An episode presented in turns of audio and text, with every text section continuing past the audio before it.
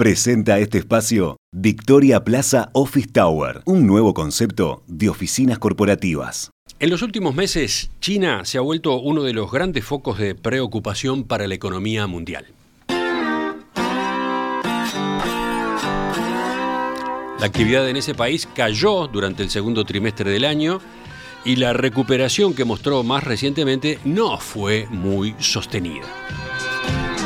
Dado el peso que tiene la economía china en la actividad global y la importancia de ese país en la matriz de exportaciones uruguayas, creo que es conveniente dedicar el espacio de análisis económico hoy a este tema. Y para eso estamos en contacto con Matías Consolandich, de la consultora Exante.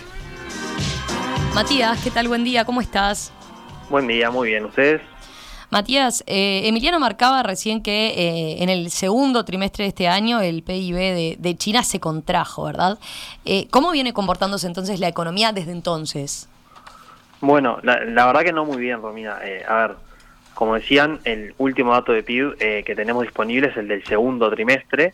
Entre abril y junio la economía cayó 2,6% frente al trimestre anterior. Obviamente esa es una cifra muy mala para China, que solía crecer entre 1,5 o 2% cada trimestre antes de la, de la pandemia, pero ese dato eh, no fue llamativo porque recogió el impacto de las medidas de confinamiento que se vieron entre abril y mayo por el aumento en los casos de, de COVID. Recordemos que China sigue con una política de COVID cero muy restrictiva que tiene impacto fuerte sobre, sobre la actividad. Desde que se levantaron buena parte de esas medidas, la economía se vino recuperando, pero a un ritmo bastante menor de lo que, de lo que se preveía. De hecho, hay varios indicadores de los últimos meses que confirman una desaceleración importante en el sector industrial, en el sector exportador y también en el, en el sector comercial, por ejemplo. ¿Podemos repasar alguno de esos indicadores que mencionabas?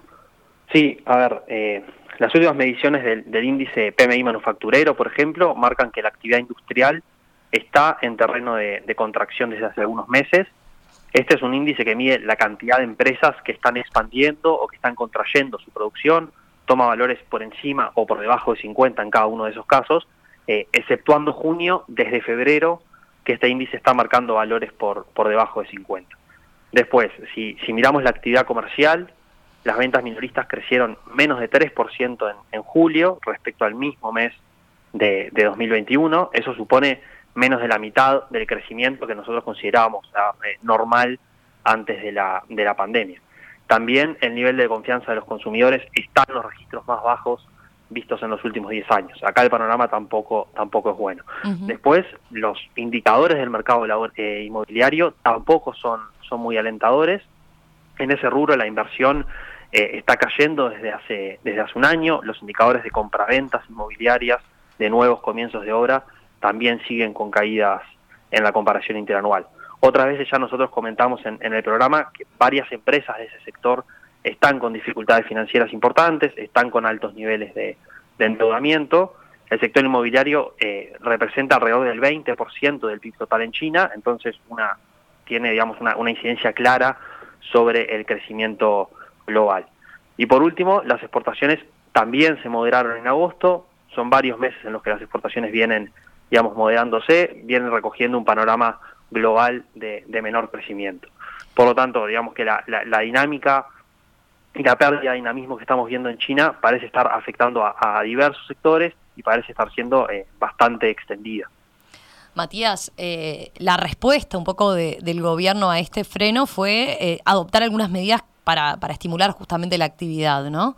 este es un camino quizás distinto al que estamos viendo en las otras grandes economías, ¿no? Sí, totalmente. A ver, eh, el Banco Central en, China eh, viene recortando sistemáticamente la tasa de interés de referencia de los préstamos a distintos plazos.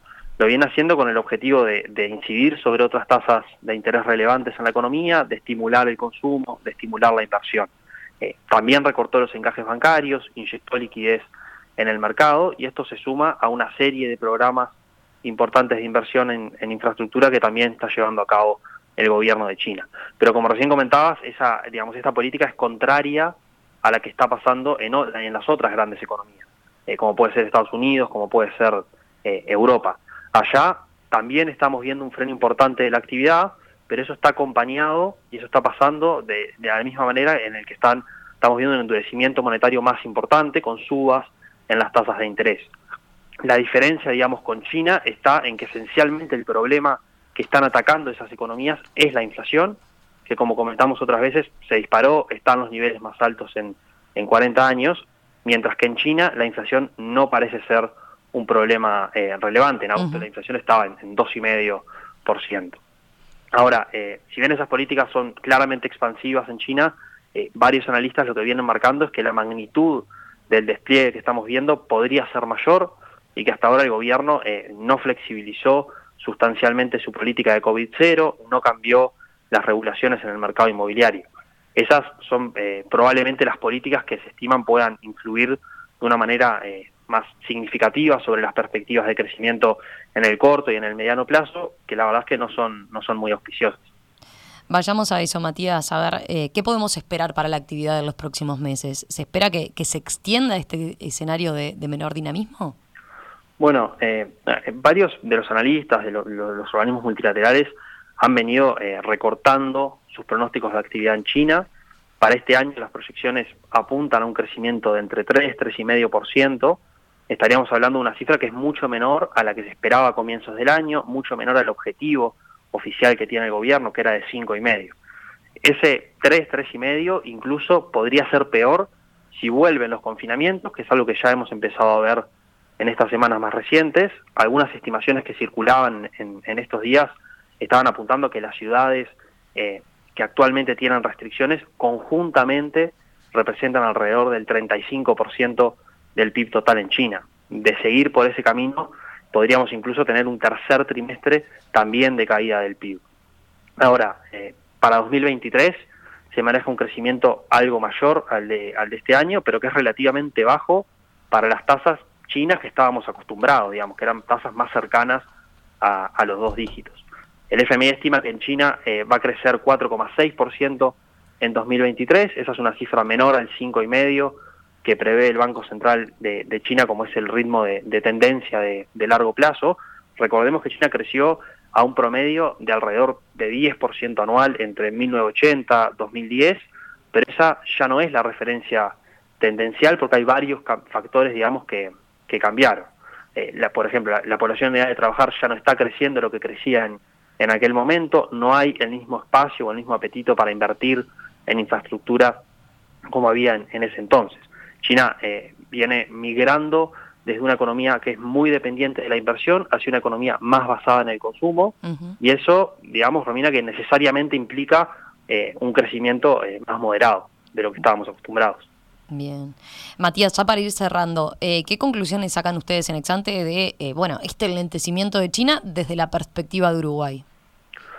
Bueno, eh, primero eh, me parece importante marcar que esta desaceleración en China se, se, se da en un, en un contexto, digamos, de freno bastante generalizado de las principales economías a nivel global. O sea, el, el, panorama externo para Uruguay se está volviendo un poco más, un poco más complicado. Nosotros en Extante estamos viendo con cierta eh, preocupación cuál será el impacto que pueda tener este contexto de menor crecimiento en el mundo y de menor crecimiento en China en particular sobre el precio de las materias primas. No olvidemos que China es el principal comprador de estos productos a, nivel mundial. En este escenario que estábamos comentando, podríamos ver una corrección más importante y más generalizada de los precios de los commodities, que ya en algunos casos, digamos, que se está dando esa corrección, eh, pero que en varios de los rubros relevantes para Uruguay las bajas por ahora vienen siendo más moderadas. Esta combinación de menos crecimiento en China, de debilitamiento de, del yuan, que también se viene observando de forma marcada en los últimos meses, son elementos que pueden suponer presiones bajistas eh, más significativas sobre los precios de las materias primas que exporta nuestro país.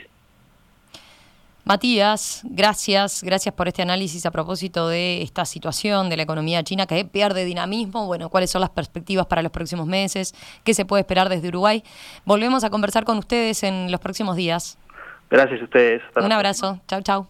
Chau, chau. En perspectiva, más que un programa, más que una radio.